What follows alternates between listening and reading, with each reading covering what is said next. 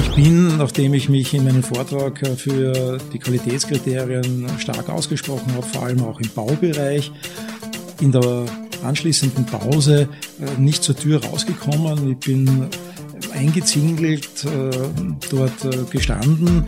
Ich konnte zum Teil die Gesichter auch nicht mehr differenzieren, weil hier Vorwürfe niedergeprasselt sind und da war schon eine Menge Emotion drin, von der ich mir nicht erwartet hätte, dass sie sich so kanalisiert. Ich bin immer davon begeistert, Menschen zu treffen, die einen so starken Namen aufgebaut haben, dass ihnen ein Spitzname vergeben wurde. Das trifft auch auf unseren heutigen Gast zu, der liebevoll als der Vergabepapst bezeichnet wird. Der Rechtsanwalt Dr. Stefan Heid ist nicht zuletzt deshalb eine Ikone in der juristischen Szene Österreichs, weil er es geschafft hat, ein völlig neues Rechtsgebiet mitzuentwickeln und dieses quasi aus dem Boden zu stampfen. Das Vergaberecht. Herzlich willkommen. Dankeschön, Herr Magister Rössler, für die Einladung. Sie sind neulich gekürt worden für das Legal 500 Ranking im Vergaberecht. Gratulation dazu. Was hat es mit diesem Ranking auf sich? In letzter Zeit ist ähm, auf Social Media fast nichts anderes mehr zu sehen, außer dass alle ihre Kollegen ähm, sich damit küren wollen. Ja, in der Tat ist es ein bisschen inflationär geworden, ähm, gehört aber zum Geschäft dazu.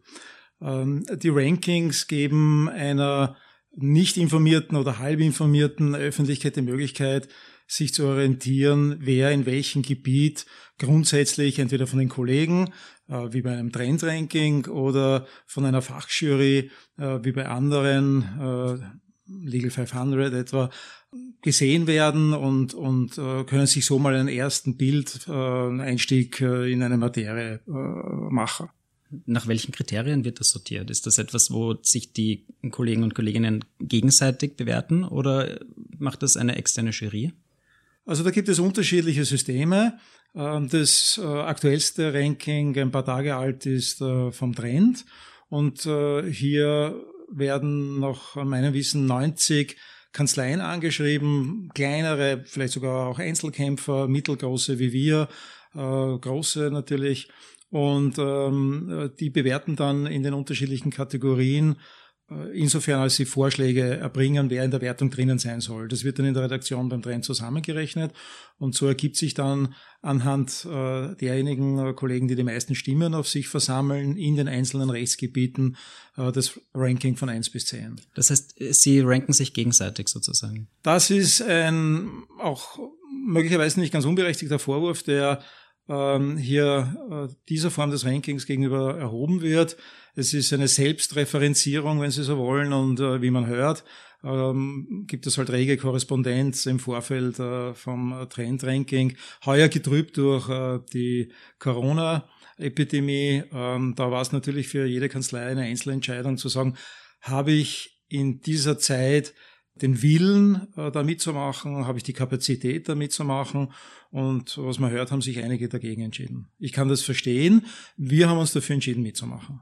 Wie angesehen Ihre Kanzlei ist, habe ich zuletzt bei Ihrem letzten Webinar mitbekommen, bei dem äh, weit über 100 Teilnehmer mitgemacht haben. Das ist eine gewaltige Summe, insbesondere weil ich den Markt sehr stark beobachte. Wie war das Gefühl, da zwei Stunden in eine Kamera zu blicken, ohne Reaktionen der Teilnehmer zu sehen? Haben Sie damit gut umgehen können oder ist das etwas, wo Sie sagen, das ist eigentlich nicht Ihres?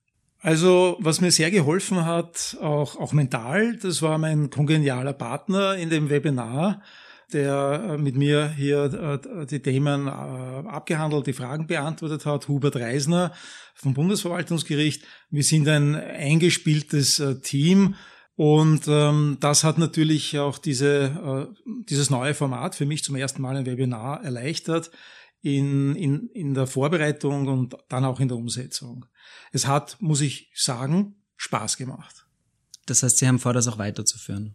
Ja, unbedingt.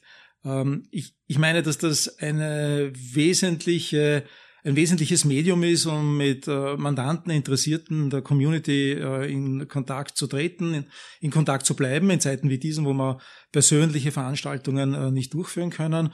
Aber selbst dann, wenn das hoffentlich so rasch wie möglich äh, wieder stattfindet auf persönlicher Ebene, werden wir mit Sicherheit auch diesen Kanal weiter bedienen, weil er äh, Vorteile hat äh, für den, der äh, dieses Format hält, aber auch für und vor allem für die äh, Zuhörer, die äh, sich hier ähm, in legerer Art und Weise einfinden können, Marketing durch Content ist gerade in der Anwaltsbranche in Wahrheit der, der einfachste Weg ist, um Aufmerksamkeit zu erregen.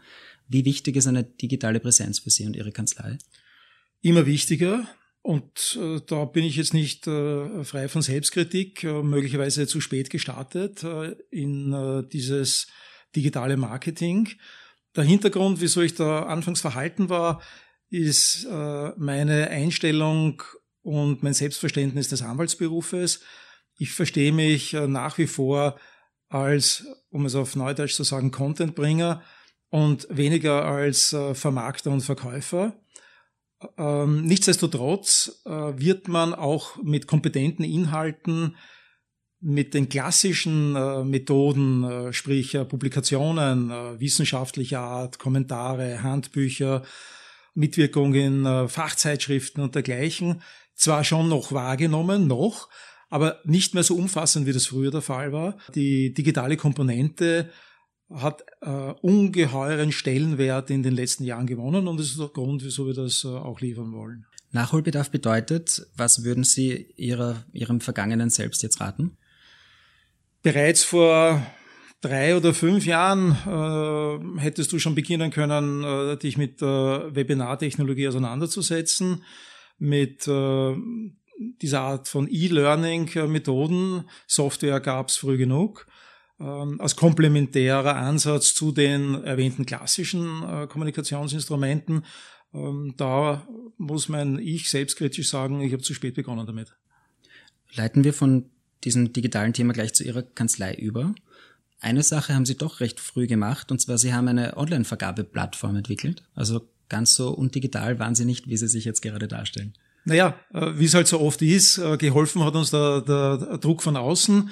Das heißt, die Entwicklung äh, auf Ebene des Vergaberechts europäisch und dann natürlich auch in Österreich in der Umsetzung sind wir seit ähm, Oktober 2018 verpflichtet, sogenannte Oberschwellenaufträge, also Aufträge, deren Werte einen gewissen EU-Schwellenwert übersteigt, elektronisch und nur elektronisch durchzuführen. Spätestens dann musste man sich im äh, öffentlichen Beschaffungswesen diesen digitalen Instrumenten äh, stellen. Wir haben das gern gemacht. Wir haben auch bereits vor der verpflichtenden elektronischen Beschaffung dieses Tool eingesetzt, weil wir gesehen haben, welche Vorteile uns das in der Praxis bringt. Und wir waren dann eine Kanzlei, die sich auch entschlossen hat, eine elektronische Form der Ausschreibungsunterlage zur Verfügung zu stellen. Was hat's mit dieser Plattform auf sich? Was ist das? Ist das einfach nur ein, ein Datenmanagement oder?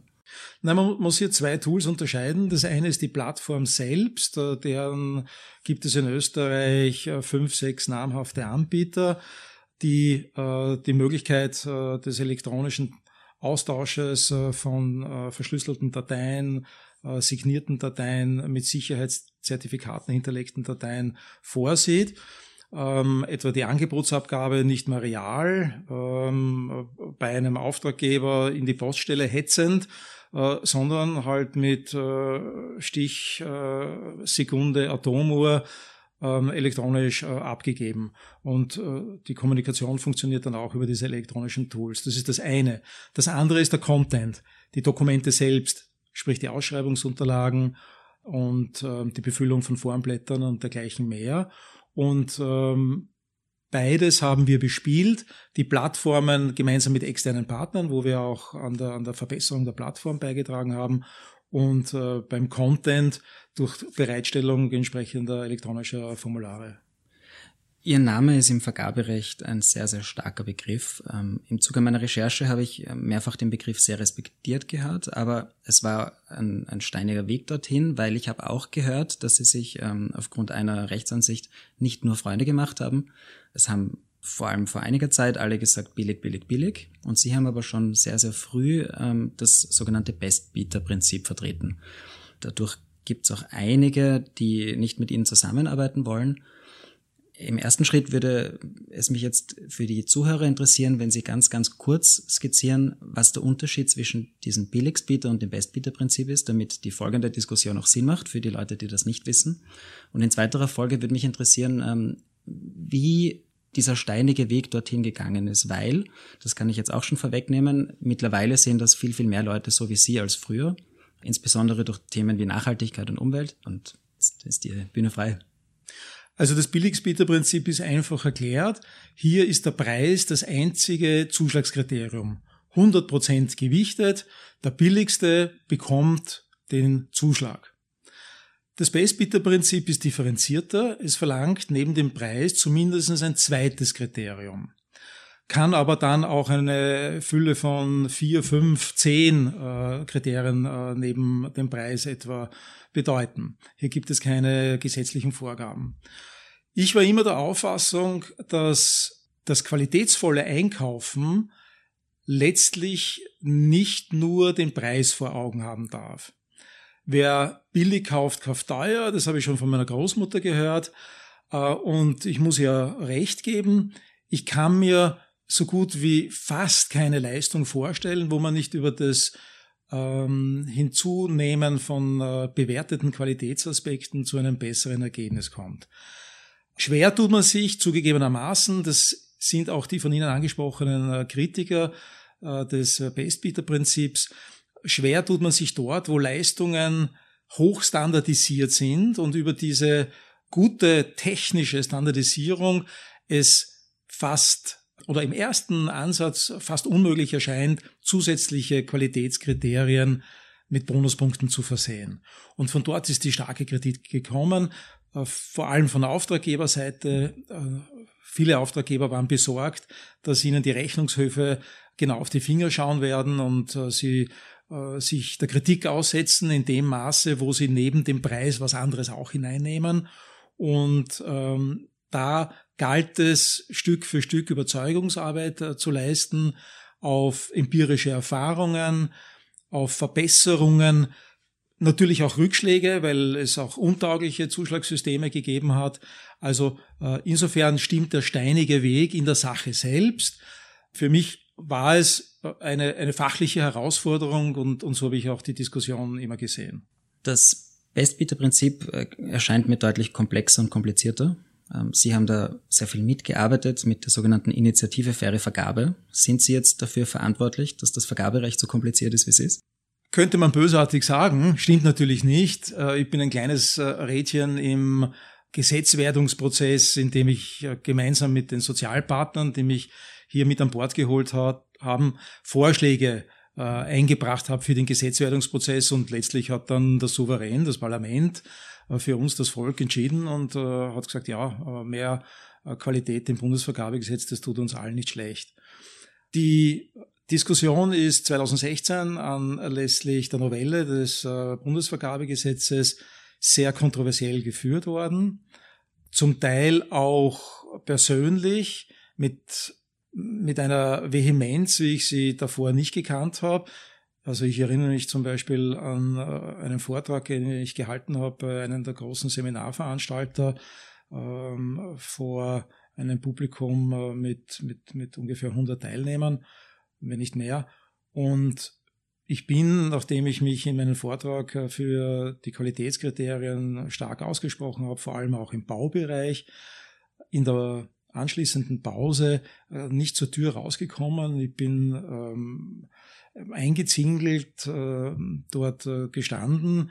Ich konnte zum Teil die Gesichter auch nicht mehr differenzieren, weil hier Vorwürfe niedergeprasselt sind und da war schon eine Menge Emotion drin, von der ich mir nicht erwartet hätte, dass sie sich so kanalisiert. Also auch Untergriffigkeiten. Ich möchte nicht sagen untergriffig, es war sicher von dem, was dort gesagt wurde, jetzt nichts Ehrenrühriges dabei, aber die Vehemenz hat mich einfach überrascht. Ich habe hier offensichtlich unterschätzt, wie nah das am Nerv gewisser Auftraggeber liegt und würde rückblickend mich hier, wenn ich Selbstkritik wieder mal anbringen darf, mit noch mehr Vorsicht äh, diesen, ich möchte nicht sagen Befindlichkeiten, sondern es sind durchaus auch gerechtfertigte Bedenken gewesen, diesen äh, gegnerischen Stimmen nähern. Sie sind sowohl der Herausgeber des Kommentars des Bundesvergabegesetzes 2018 ähm, als auch für das Handbuch Vergaberecht.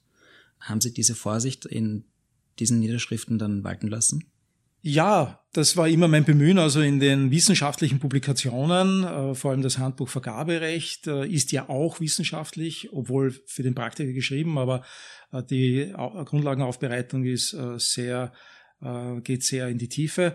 Ähm, als auch dann in dem noch praxisbezogenen Kommentar zum BVG 2018 auch Gegenstimmen aufzunehmen. Also ein bisschen einen Diskurs auch zu führen, dort wo es wichtig ist ihn aber dann auch mit einer eigenen Meinung, zumindest in diesem literarischen Werk, äh, abzuschließen, weil man ja den Leser nicht zurücklassen möchte ähm, mit äh, offenen Fragen und äh, ohne Ratschlag äh, des Verfassers. Jetzt haben wir ganz ambitionierte Studentinnen und Studenten, die sich denken, irgendwann will ich auch einmal Herausgeberin von einem Kommentar sein. Wie funktioniert das? Haben Sie Verlage kontaktiert oder wurden Sie kontaktiert? Das hat seine Wurzeln bereits in meiner Konzipientenzeit. Ich bin äh, von der Uni Wien, vom Juridikum als Vertragsassistent äh, im Zivilrecht nahtlos übergestiegen als Konzipient in einer damals sehr großen, jetzt noch immer anständig mittelgroßen Kanzlei, das war Breselmeier und Partner. Und habe dort durch eine glückliche Fügung äh, der, der, der Zeit, wir waren nämlich gerade beim Einstieg Österreichs in den EWR 1994, äh, 95 dann EU, mit der neuen Rechtsmaterie EU-Vergaberecht konfrontiert. Und ich hatte das als Dissertationsthema an der Uni, konnte daher in meiner Konzipientenzeit als äh, die erste Kause auf den Tisch gekommen ist. Äh, da ging es um die Rettung und Krankentransporte, ob die ausschreibungspflichtig sind, ja oder nein. Ja oder nein. Konflikt äh, Grünes Kreuz gegen Rotes Kreuz damals. Ähm, konnte ich den Finger heben und sagen, ja, also ich weiß so ungefähr, welche Materie das ist. Und Breselmeier Senior, der mein Mentor war und, und der auch mein großer Lehrmeister war, dem ich sehr viel verdanke, hat mir dann die Gelegenheit äh, gegeben, innerhalb von knapp sechs Monaten für die Kanzlei auf Auftrag eines Mandanten einen Vergabeleitfaden zu schreiben. Der war damals aufgrund der Gesetzeslage auf Dienstleistungsaufträge fokussiert, weil das die letzten Auftragsgegenstände sind nach Liefer- und Beauftragten, die vom Vergaberegime umfasst waren. Also das war ein weißer Fleck auf der Landkarte. Und äh, die Publikation, diese Kanzleipublikation nannte sich Vergabe von Dienstleistungen. Das war der Grundstein des Kommentars, wie er heute in der vierten Auflage mit über 1000 Seiten auflegt. Hätte zu dieser Zeit mir mein Mentor nicht die Möglichkeit gegeben, mein Wissen auf Papier zu bringen, wer weiß, ob es dann das Handbuch Vergaberecht jemals gegeben hätte. Hätten Sie gewusst, was das für ein Aufwand wäre? Hätten Sie damals Ja gesagt? Ja, ein klares Ja. Das wissenschaftliche Arbeiten hat mich immer interessiert. Ich habe gern publiziert. Ich habe auch gern gelesen, was andere äh, publiziert haben und tue das auch weiterhin. Und ich scheue da nicht den Aufwand, obwohl er betriebswirtschaftlich nicht immer gerechtfertigt ist. Das wäre meine nächste Frage gewesen, ob das lukrativ ist, so einen Kommentar herauszugeben. Als Einzelbaustein mit Sicherheit nicht. Aber man muss äh, sehen, dass auch das wissenschaftliche Arbeiten, das wirklich tief sich auseinandersetzen äh, mit Themen, Fähigkeiten fördert, die der Anwalt dann in der Praxis in anderem Zusammenhang ganz gut brauchen kann. Und ich war immer der Ansicht, dass zum kompletten Anwaltsein auch diese Fähigkeit äh, dazugehört. Das hilft etwa bei der Verfassung von Gutachten, in der Systematik, im Anlegen des roten Fadens, den der Leser von Absatz zu Absatz benötigt, damit man seine Zeit nicht unnötig in Anspruch nimmt. Insofern im Gesamtbild, ja, rechtfertigt sich dieser Aufwand auch, selbst wenn er im Einzelfall äh, zum Teil unverhältnismäßig groß ist. Bleiben wir gleich bei Ihrer Ausbildung. Ihr Werdegang ist wahnsinnig geradlinig. Wollten Sie immer Anwalt werden? Seitdem ich am Juridikum äh, studiert habe, ja. Aber davor war das alles andere als klar, in welche Richtung es gehen wird. Ähm, ich war vor allem ein besonders schlechter Schüler im Gymnasium. Äh, ich habe auch die siebte Klasse wiederholt. Meine Mutter hat, ich glaube, äh, unglaubliche Stoßgebete geliefert, um überhaupt mich bis zur Matura zu bringen. Und äh, mit der Matura war dann die Palette der Studien äh, ganz offen. Ich wollte eigentlich äh, Publizistik und Theaterwissenschaften studieren. Das ist äh, meinen persönlichen Neigungen am nächsten gekommen, auch gefördert im, im, im Gymnasium. Also den Deutschunterricht habe ich immer besonders gern äh, besucht. Es war aber leider ein realistisches Gymnasium, das heißt Deutschunterricht war immer ähm, äh, ein Minderheitenprogramm und darstellende Geometrie, Physik, Mathematik äh, der Hauptteil. Ja, letztlich ähm, war es dann auch meine Mutter, die hier sehr clever mir den Kontakt äh, zu einer damals ähm, Premium-Journalistin des Kuriers äh, vermittelt hat, Ruth Pauli. Und mit ihr habe ich ein Gespräch geführt, äh, was die notwendigen Fähigkeiten sind, um ein guter Journalist zu werden. Und äh, sie hat mir zu allem geraten, nur nicht zu Publizistik und Theaterwissenschaften, also zu einem klassischen Brotstudium auf der WU oder am Juridikum. Und das habe ich dann auch gewählt. Äh, letztlich aber dann Blut gelegt und bin halt der Just Juristerei verhaftet geblieben. Was würden Sie jetzt beruflich tun, wenn Sie diesem Rat nicht gefolgt wären? Da gäbe es äh, wohl eine ganze Bandbreite an Möglichkeiten. Wenn ich mich äh, eher im Bereich der Theaterwissenschaften äh, etabliert hätte, dann würde ich äh, heute wohl mitwirken an den Kulturseiten äh, des, des österreichischen Feuilletons oder äh, bei der Bühne vielleicht mitschreiben.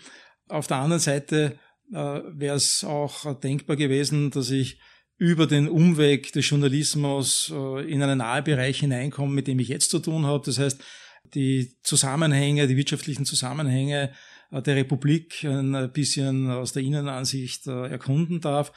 Also der Vorteil des Journalismus ist ja, dass die Palette der Möglichkeiten unglaublich breit ist. Der Nachteil, und das ist in den letzten Jahren noch deutlicher geworden, ist der beinharte Wettbewerb und die prekäre finanzielle Entlohnung für hervorragende Arbeit.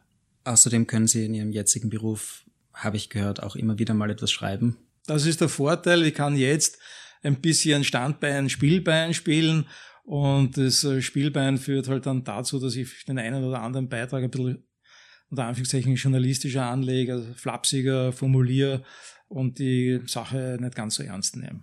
Ich habe ja auch ein kleines Insiderwissen. Ähm, Sie sitzen ja im Beirat einer Zeitschrift, die jetzt äh, bald starten wird, und zwar eine Zeitschrift zum Thema Nachhaltigkeitsrecht. Worum wird es da gehen? Also da muss ich ganz offen sagen, die Initiative ist hier von meinen Partnern ausgegangen. Äh, Berthold Lindner, Berthold Hofbauer haben hier erkannt, äh, dass der Markt ähm, etwas braucht im juristischen Bereich, was das widerspiegelt, ähm, was unsere Gesellschaft prägt, äh, neben der Covid-Krise, nämlich bis dorthin die Klimakrise und weit nach Covid wird es auch wieder die Klimakrise sein. Das heißt, diese Zeitschrift für Nachhaltigkeitsrecht ist im deutschsprachigen Raum die erste, die sich umfassend äh, mit äh, allen rechtlichen Aspekten das ist jetzt nicht nur Umweltrecht, äh, aber das natürlich sehr stark. Das ist auch, darüber freue ich mich besonders, Vergaberecht. Green Procurement können wir hier mit abbilden. Das werden Beiträge sein aus dem, aus dem Zivilrecht, aus dem Völkerrecht, aus dem Europarecht. Also hier einen, einen ganzheitlichen Ansatz, äh, um diese für uns so wichtige Rechtsmaterie auch wiederum fundiert äh, zu untersuchen. Und ja, da habe ich mich sehr gerne bereit äh, gefunden, im Beirat äh, mit dabei zu sein.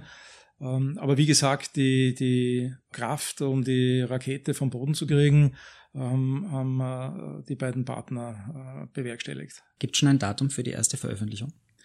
Ich denke, und das, was ich halt an Korrespondenz so mitbekomme im Verlag Österreich, wo ich mich auch bedanken möchte und mich auch sehr freue, dass wir wieder dort was platzieren dürfen. Ähm, Herbst dieses Jahres, ähm, November, das scheint mir so ein, ein mögliches Datum zu sein. Kehren wir jetzt noch einmal kurz zurück zu Ihrer Ausbildung. Sie waren Assistent bei einem der gefürchtetsten Professoren, die es, äh, die es zu der damaligen Zeit wohl gab, bei Professor Wilhelm im Institut für Zivilrecht. Mir ist er bekannt als der mit der Holzente. Bitte erzählen Sie, warum er der mit der Holzente ist. Also Professor Wilhelm ist sicher eine der schillerndsten Figuren äh, am Juridikum äh, gewesen und ja nach wie vor jetzt auch, wenn ich das Professor habe, in seiner Funktion als Schriftleiter des E-Kollegs. Es gibt unzählige Schnuren und eine davon ist die mit der Holzente, die ich aber selber nur als äh, vom Hörensagen kenne, also die habe ich nicht aktiv miterlebt. Ähm, er soll durch die Bibliothek äh, mit einer Holzente am Bandel, also richtiges Kinderspielzeug, äh, herumgelaufen sein, ähm, offensichtlich auch in Zwiesprache mit der Holzente und ob äh, wirklich oder gut erfunden, aber es hätte zu ihm gepasst. Ähm, er ist immer an der Grenze zwischen Genie, Wahnsinn möchte ich nicht sagen, aber verhaltensauffällig, äh, trifft es vielleicht besser, gewandelt. Das Genie hat bis heute durchgehalten. Haben Sie persönlich auch solche schillernden Geschichten zu erzählen? Naja, ganz lustig war ähm, mein Vorstellungsgespräch äh, bei ihm. Es war so, dass ich äh, im Zivilrecht die mündliche Prüfung bei einem anderen Professor auf sehr gut gemacht habe. Der Professor mich angesprochen hat, äh, ob ich äh, zu ihm aufs Institut kommen möchte. Und ich ablehnen musste, weil ich bereits zwei Wochen davor ein, ein Vorstellungsgespräch äh, bei Professor Willem hatte, der mich einfach fasziniert hat äh, in, den, in den Übungen, in den Vorlesungen. Und ähm, ich bin dann äh, zu ihm gekommen. Die Entscheidung war eben schon getroffen. Und beim ersten Termin dann äh, meines, meines aktiven Arbeitens am äh, Zivilrechtsinstitut habe ich im Vorfeld äh, jetzt wie bei Corona einen, einen schönen Haarschnitt mir äh, verpassen lassen, bin damit hingekommen und der Wilhelm hat mich gesehen, hat gesagt, Heid, was hast du denn gemacht? Wieso hast du deine Haare geschnitten? Das war ja der einzige Grund, dass ich die genommen habe. und der Einstieg war typisch Wilhelm und, und dann ist es äh, in der Art und Weise auch oft weitergegangen. Also es ist durchgehend der Schmäh geflogen. Es ist äh, der Schmähgrad, das kann man sagen. Das war aber nicht nur Wilhelm, das war überhaupt die Konstellation damals auf dem Institut. Äh, sehr, sehr kluge Köpfe. Äh, Welser natürlich als Institutsvorstand, seine Assistenten, der Professor Zankel, die Frau Professor Jud, äh, Kletitschka und andere, jung alle am Anfang und, und nicht trocken. Ja, Es war einfach ähm, eine äh, sehr, sehr fruchtbare, aber auch eine sehr lustige Zeit. Danach sind Sie zu verschiedenen Kanzleien gegangen. Wir fassen das jetzt äh, zusammen. Sie haben ein, zweimal gewechselt und sich dann relativ schnell selbstständig gemacht. Wieso kam für Sie der Entschluss, dass Sie das machen wollen, so schnell? Warum wollten Sie keine Karriere in einer Großkanzlei starten? Also ein bisschen muss ich korrigieren. Ich war sehr stabil, nämlich auch für heutige Verhältnisse als Konzipient. Ich war durchgehend nur in einer Kanzlei, schon in der angesprochenen Breselmeier und Partner bin ich eben eingestiegen gleich nach der Uni und bin äh, dort geblieben mit der großen LU ähm, und habe dort auch die Anwaltsprüfung gemacht und erst dann war die Entscheidung, bleibe ich bei Breselmeier oder gehe ich woanders hin. Der Grund, dass ich bei Breselmeier dann nicht geblieben bin, war, dass zwar das Vergaberecht als ein Hoffnungsgebiet gesehen wurde, durchaus auch lukrativ, aber ich war klar zweitgereiht äh, gegenüber einem anderen schon vorhandenen äh, großen Spezialgebiet der Kanzlei, das war das äh, Insolvenzrecht, das Bankrecht. Und da war die Bestrebung, auch hier in diesem Bereich personell stärker auszubauen. Da habe ich nicht hineingepasst. Daher war auch letztlich das Angebot äh, für mich, für eine Partnerschaft nicht äh, so attraktiv, dass ich mir gedacht habe, äh, das wird meine Zukunft werden. Und erst dann habe ich mich aktiv umgeschaut, äh, wo könnte es denn hingehen? Und ähm, ich habe es insofern leichter gehabt, als ja damals in den 90er Jahren die Szene sehr überschaubar war vom Vergaberecht. Ich habe ja schon gesagt, 94 äh, EWR, 95 EU, erst damit war der Acquis communautaire auch im Vergaberecht umzusetzen. Und da hat es eine Handvoll von Vergabejuristen gegeben, die ein bisschen älter waren als ich, ähm, unter anderem der Kollege Johannes Schramm. Und äh, ich habe mich dann entschieden, äh, zu ihm als Regiepartner zu gehen.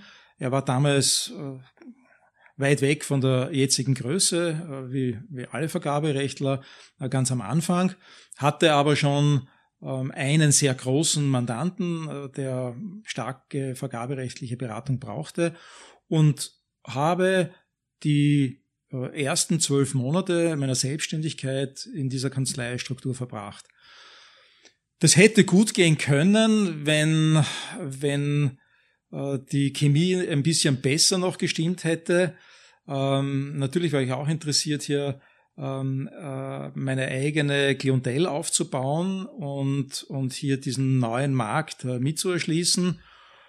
Das, das ist mir gelungen und diese Konstellation hat dann letztlich nicht mehr zusammengepasst und dann war es im Sommer 1999 so, äh, dass die Entscheidung da war, ähm, gehe ich jetzt zu einer der größeren Wirtschaftskanzleien und ziehe dort die Vergaberechtsabteilung hoch oder hänge ich mein Kanzleischild äh, im dritten Bezirk auf die Landstraße und versuche quasi von der Pike auf Vergaberecht ähm, in Österreich hochzuziehen. Hat das von Anhieb gut funktioniert? Rückblickend ja. In der Situation selbst habe ich mir wenig Sorgen gemacht. Ich habe einen Gründerkredit aufgenommen und zwar damals noch äh, in Schilling, das waren 500.000 Schilling ähm, für die Büroeinrichtung und auch äh, für die Liquidität, um meine Sekretärin über die ersten Monate zu bringen. Ich habe kein, äh, keine Hilfe von externen gehabt. Es war damals auch noch keine Rechtsanwaltskammer da, die jungen Kollegen ein, ein Startpaket angeboten hätten. Ähm, das ist erst später gekommen. Aber über äh, den Einsatz äh, bei Seminarveranstaltern, die, die Kooperation mit schon erfahrenen äh, Verwaltungsbeamten, Ministerial Bachner etwa war hier auch wieder jemand mit einer starken Mentorenrolle, dem ich viel zu verdanken habe. Ähm, bin ich so Schritt für Schritt hineingewachsen in die Community und dann sind auch automatisch die Mandanten gekommen. Hatten Sie im Laufe der Zeit nie Angst, dass Sie sagen, jetzt gibt es eine Flaute, gehen sich die Gehälter der Mitarbeiter aus? Jetzt insbesondere in den letzten Monaten in der Covid-19-Krise, als ähm, für viele Unternehmen auf einmal alles zusammengebrochen ist. Ist das für Sie als, als Chef und als, als Führungspersönlichkeit in so einem doch mittlerweile sehr großen Unternehmen ein, ein psychisches Problem gewesen oder haben Sie damit gut umgehen können? Das war es nie. Also ich habe nie schlaflose Nächte gehabt, weil ich mir Sorgen äh, machen hätte müssen, dass äh, die Auslastungslage gefährlich niedrig wäre, dass, dass man Personal abbauen muss. Das habe ich zum äh, Glück nie gekannt. Selbst jetzt in der Covid-Krise, ähm, wo natürlich am Anfang einmal ein bisschen eine Schockstarre da gewesen ist und wir auch vom, vom Programm der Regierung Covid kurz Arbeit zum Teil Gebrauch gemacht haben, war es für mich immer klar, dass die Kanzlei und diese Spezialisierung und dieses Team äh, an, an motivierten, einfach guten Juristen immer einen Markt finden wird. Man muss sich natürlich äh, überlegen, welche Produkte braucht dieser Markt und äh, wie weit muss ich äh, mein Angebotsportfolio justieren was nehme ich rein, wo hm, Stichwort Digitalisierung, äh, Stichwort Webinare, äh, Stichwort Videokonferenzen. Und äh, wenn man das macht, wenn man also mit offenen Augen durch die Welt geht und sich vor allem auch einfühlen kann in die Bedürfnisse der Mandanten, dann ist der Erfolg, ähm, ich möchte nicht sagen garantiert, aber so gut wie gesichert. Vor einiger Zeit kam es zu einer Partnertrennung bei Ihnen. Ich will jetzt gar nicht auf die inhaltlichen Themen eingehen. Mich interessiert vielmehr das Organisatorische dahinter.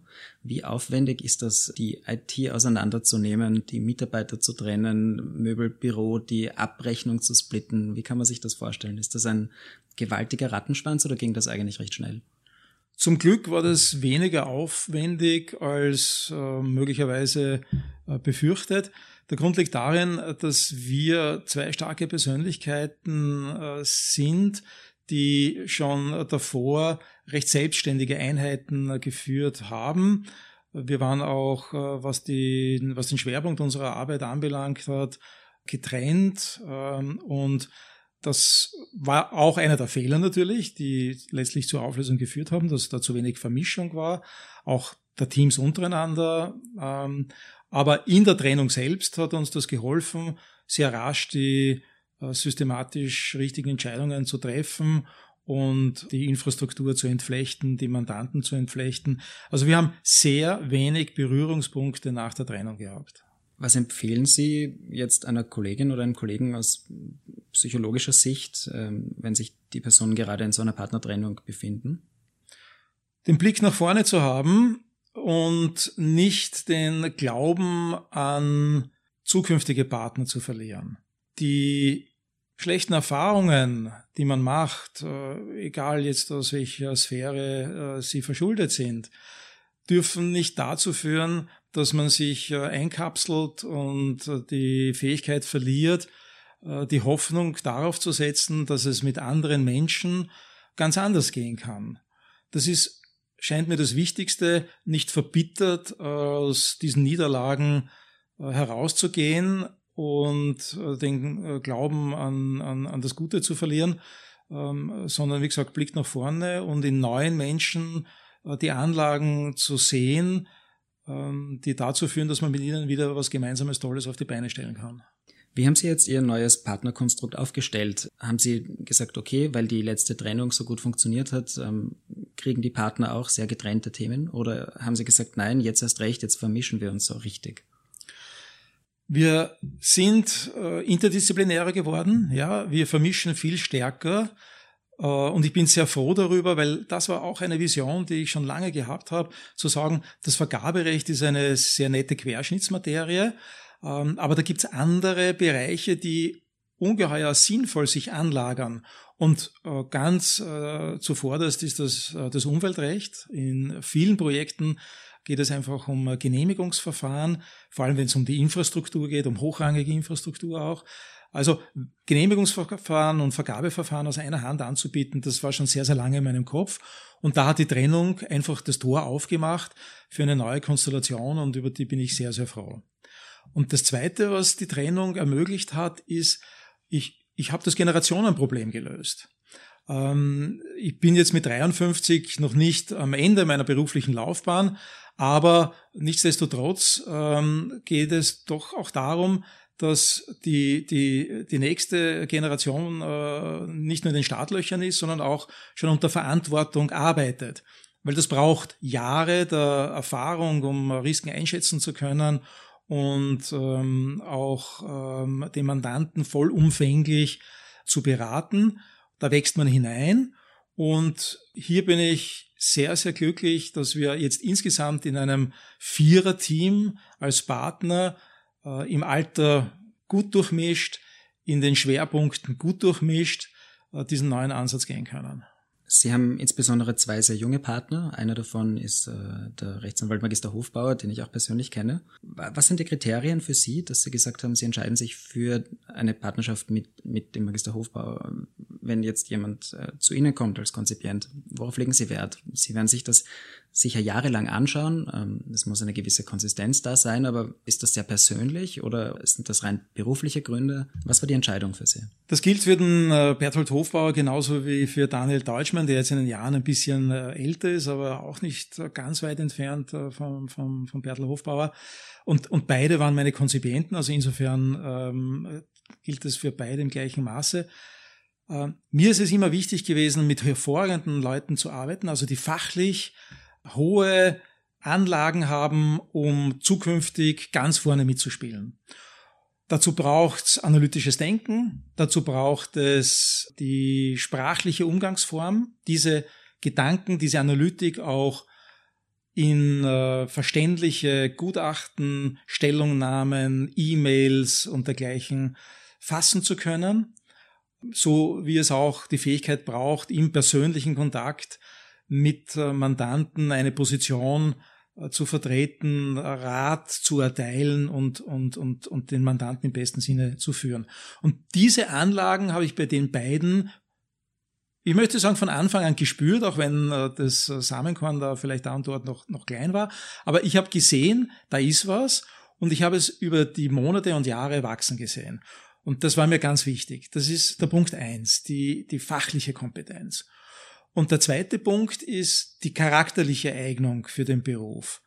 Da geht es um die Fragen der Loyalität, da geht es auch um Fragen einer Wertehaltung, wobei äh, es nicht äh, darum geht, jemanden zu finden, der jetzt ähm, genau meine Werte vertritt und äh, genau auch meine politischen Auffassungen teilt. Ganz im Gegenteil.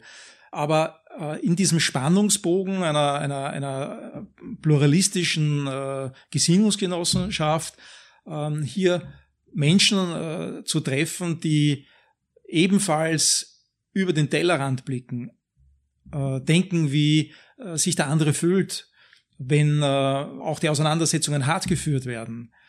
Also dieses Einfühlungsvermögen auch haben, äh, das ist mal ganz wichtig. Und das eine geht nicht ohne dem anderen, also die charakterliche Eignung einerseits und die fachliche Kompetenz. Und wenn das da ist und wenn das über Jahre funktioniert. Und das dritte, wenn diejenigen mich aushalten, das muss ich auch dazu sagen, weil ich bin sicher kein einfacher Mensch äh, in seinen Ansprüchen, mir selber gegenüber und anderen. Wenn das dann funktioniert und äh, diese Menschen mit mir den Weg gehen, äh, dann haben wir ein ganz stabiles Fundament. Sind Sie launisch? Ich glaube nicht, dass ich launisch bin, obwohl ich auch äh, schlecht aufgelegt sein kann. Aber das ist zumeist begründet ähm, äh, entweder mit einem Gegner, der mich besonders ärgert äh, oder mit einer Entwicklung, mit der ich nicht einverstanden bin. Also sachlich, beruflich fundiert. Bemühe mich aber, ich habe das gesehen als Konzipient, äh, zum Teil, äh, wenn sich Anwälte gehen lassen, äh, ich bemühe das, ich bemühe mich, das nicht zu tun, aber es kann schon jeder spüren, wenn er bei mir reinkommt, ähm, ob es mir besonders gut geht oder ob das ein Tag ist, wo die Wolken ein bisschen tiefer hängen. Aber die potenziellen Partner müssen noch einmal Stirn bieten können. Das tun sie, ja, das tun sie. Das ist auch wichtig. Und äh, wenn am Ende des Tages auch meine Meinung dann im Einzelfall nicht diejenige ist, die sich durchsetzt, ist das auch ganz okay. Ich hoffe, ich habe damit jetzt keine Büchse der Pandora geöffnet. Kümmern Sie sich auch um die Einstellungsgespräche?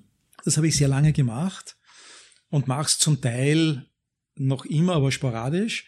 Wenn ich äh, dazugerufen werde äh, von, von einer meiner Partner, die meinen, ähm, schau dir den an, schau dir die an, ähm, was hältst du davon, wir sind uns nicht ganz sicher oder wir haben zwei Kandidaten, bei denen man sagen muss, ja, wer, wer soll es jetzt werden?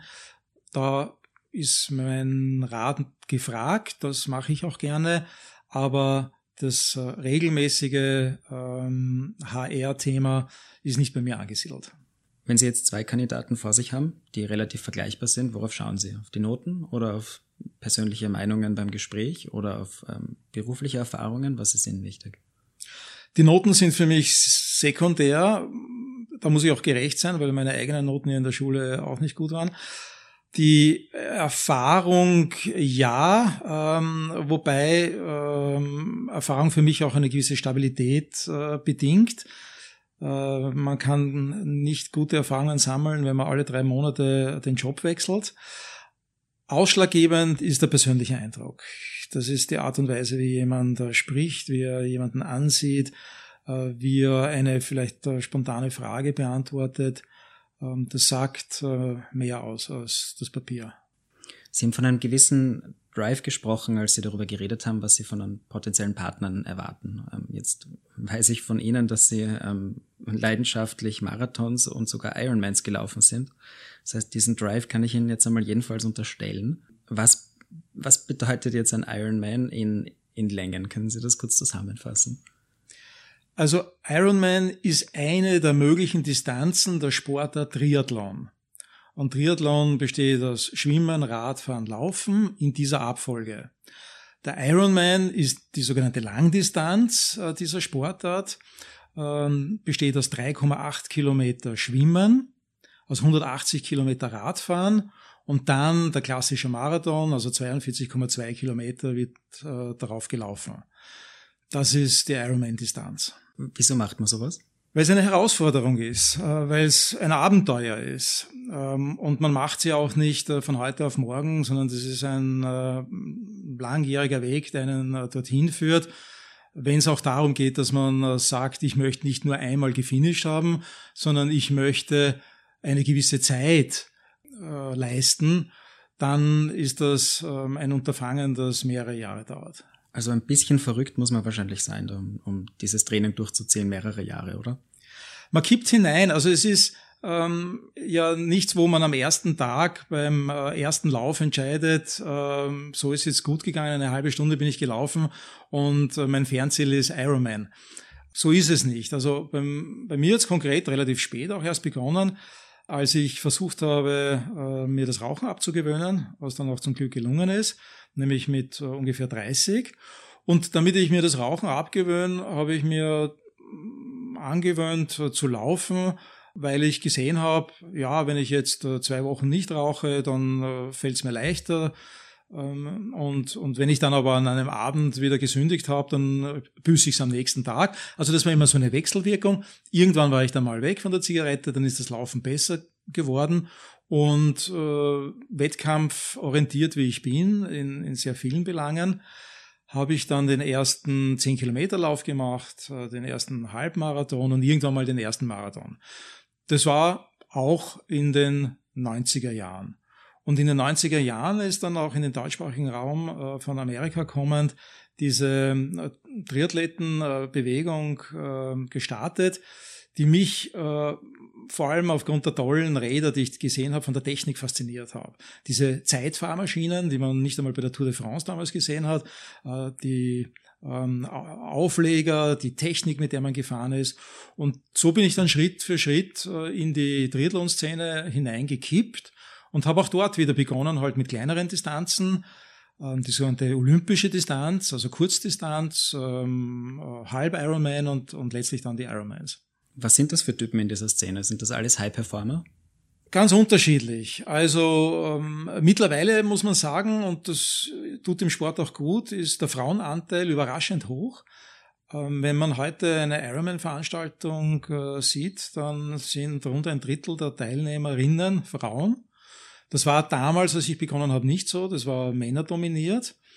Und die Männer, die damals begonnen haben, sind oft auch von anderen Sportarten quer eingestiegen. Ähm, Läufer, Fußballer, äh, Leichtathleten, Schwimmer. Also die meisten hatten äh, einen äh, sportlichen Hintergrund bereits und waren dann entsprechend ambitioniert.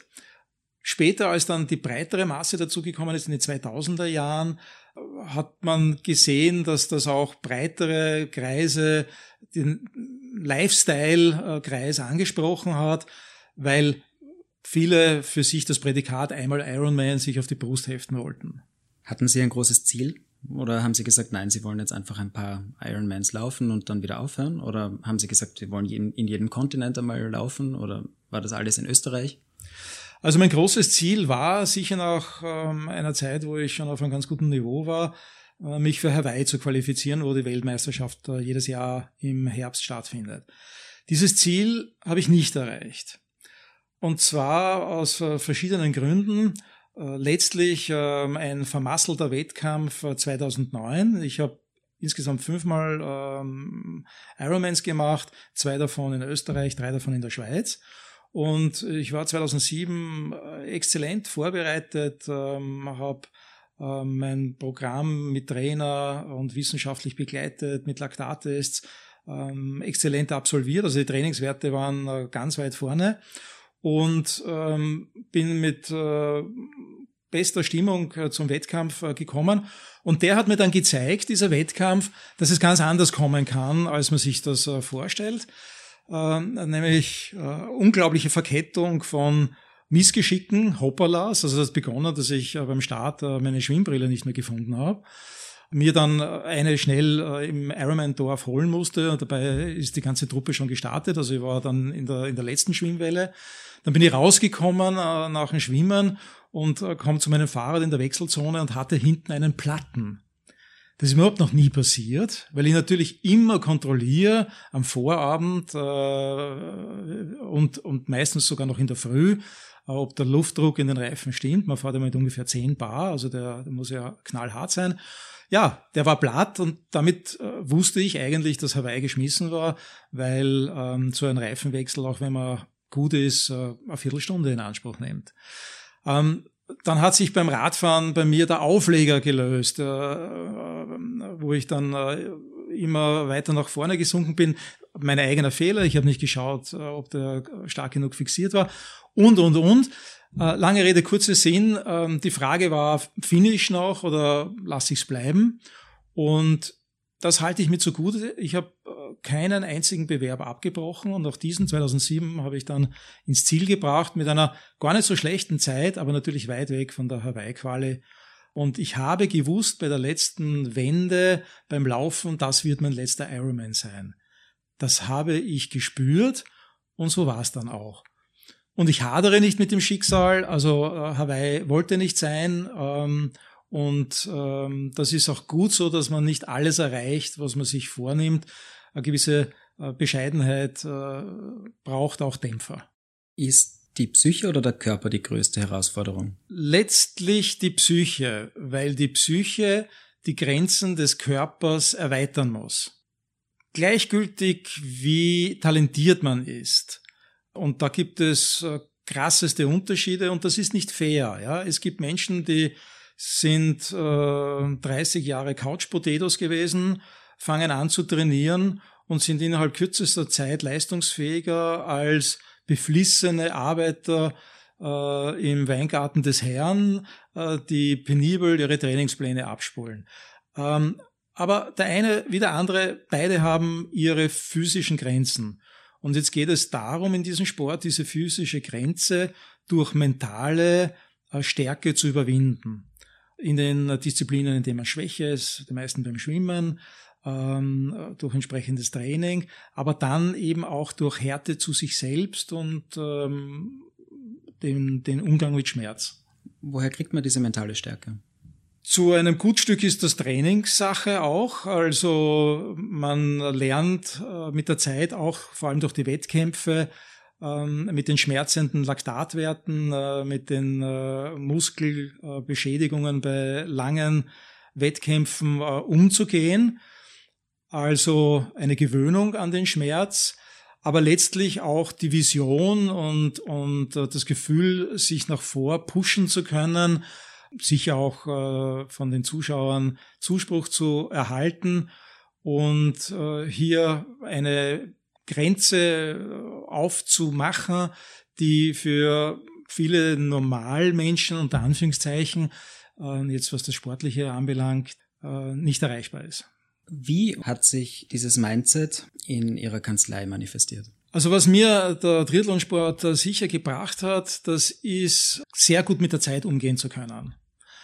Äh, dadurch, dass man die Trainingseinheiten ja neben dem Berufsleben und neben dem Familienleben ähm, einhalten muss, hat man einen sehr stringenten Zeitplan und weiß, was man machen muss, um zu Ergebnissen zu kommen und was man lieber bleiben lassen sollte, ähm, weil es einfach Zeit kostet, ohne Ergebnisse zu liefern.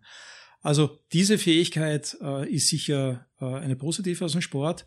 Und die zweite Fähigkeit, dass man lange, also das Ausdauervermögen auch äh, lange im Beruf äh, in der Leistungsfähigkeit äh, verbringen kann. Man ermüdet langsamer, man ist bei Verhandlungen länger leistungsfähig und das kann auch manchmal den Ausschlag geben.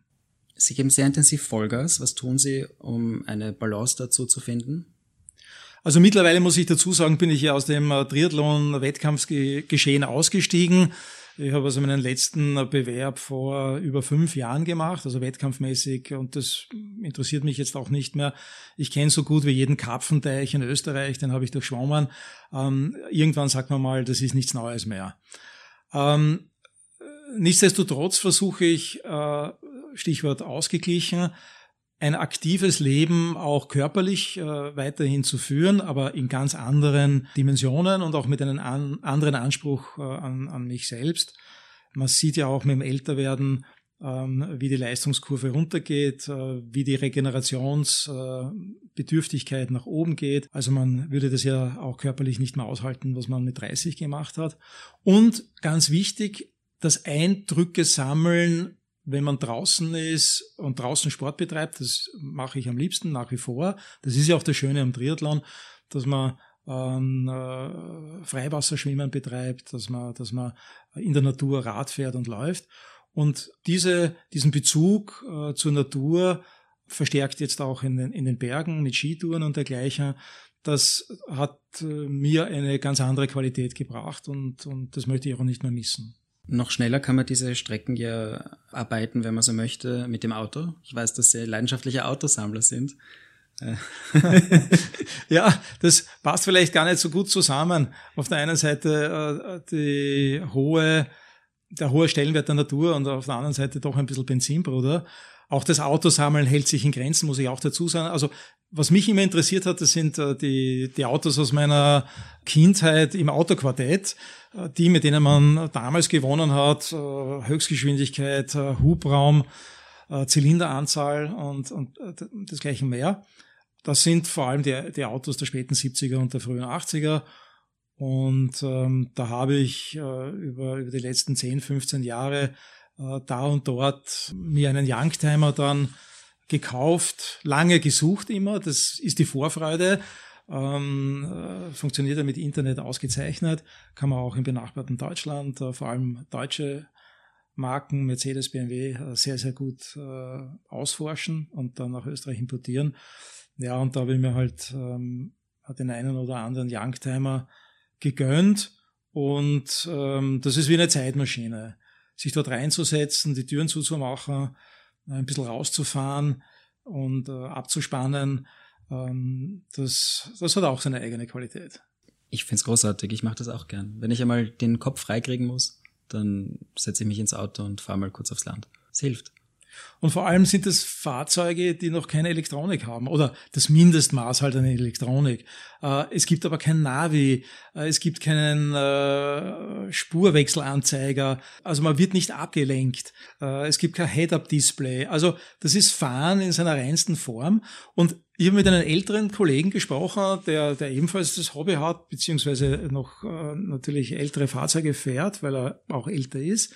Und der hat gesagt, er fährt mittlerweile zu seinen besten Mandanten nur mehr mit einem Oldtimer, lässt das Handy zu Hause, weil es ihm und auch seinen Mandanten das Gefühl gibt, sich aus der Digitalisierung äh, äh, herauszuschälen und, und dass auch dieses Vertrauensverhältnis zwischen Anwalt und Klient stärkt. Also haben solche Fahrzeuge möglicherweise auch durchaus einen betriebswirtschaftlichen Nutzen. Sehr gut. Aber Sie machen das nicht aus wirtschaftlichen Gründen. Also Sie kaufen und verkaufen die Dinger nicht, sondern das ist eine Leidenschaft. Ich behalte sie, ich bin da kein Händler. Aber natürlich ähm, rechtfertigt man sich vor sich äh, selbst, indem man sagt, na, diese Anschaffung rechnet sich ja quasi von selber. Das ist die Wertsteigerung des Fahrzeuges und ähm, man spielt damit zumindestens halt die Servicekosten rein und äh, beruhigt damit das Gewissen. Ob das dann wirklich in der Life-Cycle-Cost-Betrachtung auch immer so stimmt, da mache ich mal ein Fragezeichen. Aber wenn man den Spaßfaktor mit hineinnimmt äh, als Zuschlagskriterium, dann, dann, dann stimmt die Rechnung mit Sicherheit. Viele Anwälte haben ja Nebenbeschäftigungen wie Immobilientrading, Firmenbeteiligungen. Ist da bei Ihnen auch sowas? Oder sind Sie 100% Vollblutanwalt? Ich bin Hardcore-Anwalt. Das heißt, äh, ich beteilige mich nicht äh, an den Geschäften und damit auch an den Chancen und Risiken äh, von Mandanten. Ich habe das von Beginn weg äh, getrennt. Ähm, es war gar nicht so eine bewusste Entscheidung, als eher eine Charakterhaltung. Äh, ich bin Konsulent, ich bin Berater und kein Unternehmer im Sinne von ähm, gewerblich, industriell, Immobilien. Viele Kollegen machen das, auch durchaus erfolgreich ich kann das, ich kann das durchaus nachvollziehen, aber es war mir nie ein persönliches Bedürfnis. Ich möchte dieses Interview langsam ausklingen lassen mit einem Schlussthema, das für mich äh, mit großer Leidenschaft besetzt ist, und zwar Auslandserfahrungen. Haben Sie Erasmus gemacht? Waren Sie im Ausland? Erasmus habe ich gemacht, ähm, und zwar äh, Paris, äh, Paris 2 Assas, ähm, damals noch vor EU-Beitritt war das ein bilaterales Abkommen äh, zwischen Österreich und, und Frankreich. Also Auswahl hätte es, glaube ich, noch Madrid gegeben und, und Rom. Aber mich hat es nach äh, Paris gezogen und ich bin unglaublich glücklich, dass mir diese Gelegenheit geboten wurde, weil es hat sich einfach äh, seit damals, spätestens seit damals, die Liebe zum französischen Kulturkreis aufgetan. Das betrifft die Musik, das betrifft das Theater, ähm, die Literatur. Also abgesehen von Österreich fühle ich mich äh, in Frankreich am wohlsten Und, der Grundstein ist sicher hier gelegt worden durch das Erasmus-Studium. Wie gut sprechen Sie die Sprache? Für mich persönlich noch immer nicht so gut, wie ich sie gerne sprechen würde, aber mein Umkreis bestätigt mir, dass es doch äh, ganz okay ist. Und wenn ich dann mit einem Belgier verwechselt werde oder mit einem äh, Deutsch-Schweizer, dann bin ich auch schon ganz glücklich. Viele Leute schimpfen ja ein bisschen über die Franzosen, dass man immer der Ausländer bleibt, auch wenn man lange dort ist. ist haben Sie die gleichen Erlebnisse und Erfahrungen gemacht? Die Sprache ist sicher eine Barriere. Also wenn man sie nicht spricht, ist der Anschluss an die Franzosen womöglich noch schwerer als äh, bei anderen Nationen. Dadurch, dass ich äh, es gekonnt habe oder es kann, ist es mir nicht schwer gefallen und die Mentalität, diese Verfeinerung der Gefühle der Kultur gegenüber, dem Essen gegenüber, der Stellenwert, äh, den der Künstler in dieser Gesellschaft hat. Das entspricht in sehr vielen meinen persönlichen Interessen und Anschauungen. Und das spüren auch die Franzosen, wenn ich mit ihnen rede. Ich kenne viel von ihrer Kultur. Ich kann da durchaus mich einbringen und die Wertschätzung auch vermitteln. Und dann ist, äh, dann sind die Tore offen. Dr. Stefan Heid, ein frankophiler Genussmensch? Ja, durchaus geworden. Also man könnte sagen, vom Ironman zur Gänseleber. Die Schlussworte sind bei Ihnen. Ähm, für alle Zuhörer, die wissen wollen, wie man Ihnen folgen kann auf Social Media, per E-Mail, wie kann man mit Ihnen in Kontakt treten? Bühne frei. Seit heuer sehr stark auf LinkedIn. Äh, bitte einfach äh, schauen, was wir hier posten, welche Veranstaltungen wir anbieten. Natürlich auch immer aktuell auf unserer Homepage. Und ähm, besonders freuen wir uns natürlich, wenn Sie uns Ihre E-Mail geben und wir Sie regelmäßig äh, informieren dürfen. Dann äh, sind Sie ganz aktuell an dem dran, was wir täglich äh, an Content bringen. Vielen Dank, hat viel Spaß gemacht. Danke, Herr Magister Rössler. Es hat auch mir sehr viel Spaß gemacht. Danke. Alles Gute. Hi und vielen Dank fürs Zuhören. Bitte, bitte, bitte teilt den Podcast und geht sicher, unseren Podcast zu abonnieren. Einige haben noch nicht auf Folgen geklickt, das muss sich ändern und noch viel wichtiger, viele hören den Podcast und haben noch nicht ihren Freunden, Bekannten und Kollegen davon erzählt, dass das der beste Podcast überhaupt ist. Wir kriegen das mit. Das ist illegal. Wunderschönen Tag und bis zum nächsten Mal. Recht easy.at.